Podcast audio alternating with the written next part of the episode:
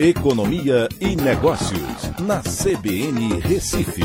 Oferecimento Cicred Recife e Seguros Unimed. Soluções em seguros e previdência complementar. Olá, amigos, tudo bem? No podcast de hoje eu vou falar sobre a equipe econômica do Ministério da Fazenda que detalhou um pacote de medidas com o objetivo de destravar o crédito e impulsionar os investimentos.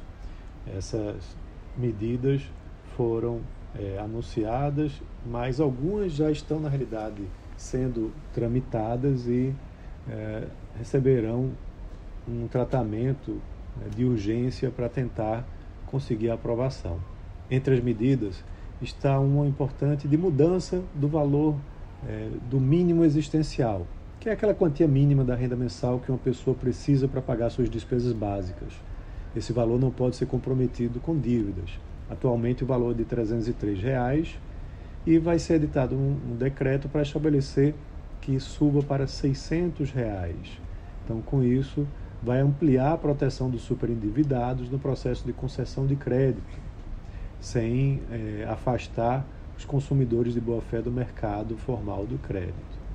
Também um projeto de lei que já está em tramitação no Senado, o novo marco das garantias, vai ser tratado com urgência, né, para que você possa, por exemplo, usar um, um imóvel em garantia para mais de um é, tipo de empréstimo. Assim você consegue liberar né, o, o, valor para é, ser utilizado em mais de um banco, por exemplo. Outro é utilizar a utilização como garantia de operações de crédito junto a instituições financeiras os recursos dos planos de previdência complementar aberta né, de seguros de pessoas, também do FAP e títulos de capitalização. Então você vai poder usar esses recursos como garantia para contrair crédito com juros mais baixos. Outro projeto de lei para simplificar o procedimento de emissão de debêntures e reduzir exigências burocráticas na concessão de crédito. Então, assim, a ideia é reduzir a alçada decisória para aprovação da emissão de debêntures e também o seu custo de emissão. Então, a pessoa física que tem a renda igual ou inferior à máxima permitida para o enquadramento em empresas de pequeno porte vai ficar dispensada de apresentar diversas certidões para obter crédito. Também, outra medida importante é de simplificar a forma com que pessoas físicas e jurídicas compartilham dados fiscais com instituições financeiras, tornando isso mais rápido e eficiente o compartilhamento desses dados com credores de forma mais simplificada. Então, os bancos vão ter a informação com mais agilidade, o que vai ajudar na nota de crédito e nos processos de aquisição de crédito.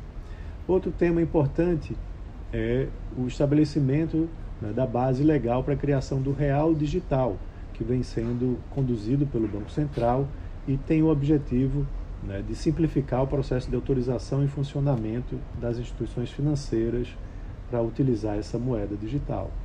Outro importante é um projeto de lei para aprimorar os mecanismos de proteção a investidores minoritários no mercado de capitais contra danos causados por atos ilícitos de acionistas controladores e administradores.